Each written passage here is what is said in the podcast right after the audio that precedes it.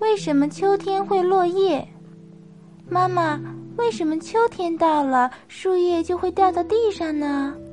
因为大树也要休息啊。天越来越冷，地底下的水也就越来越少，树根也快找不到水喝了。慢慢的，大树就会因为缺水枯死了。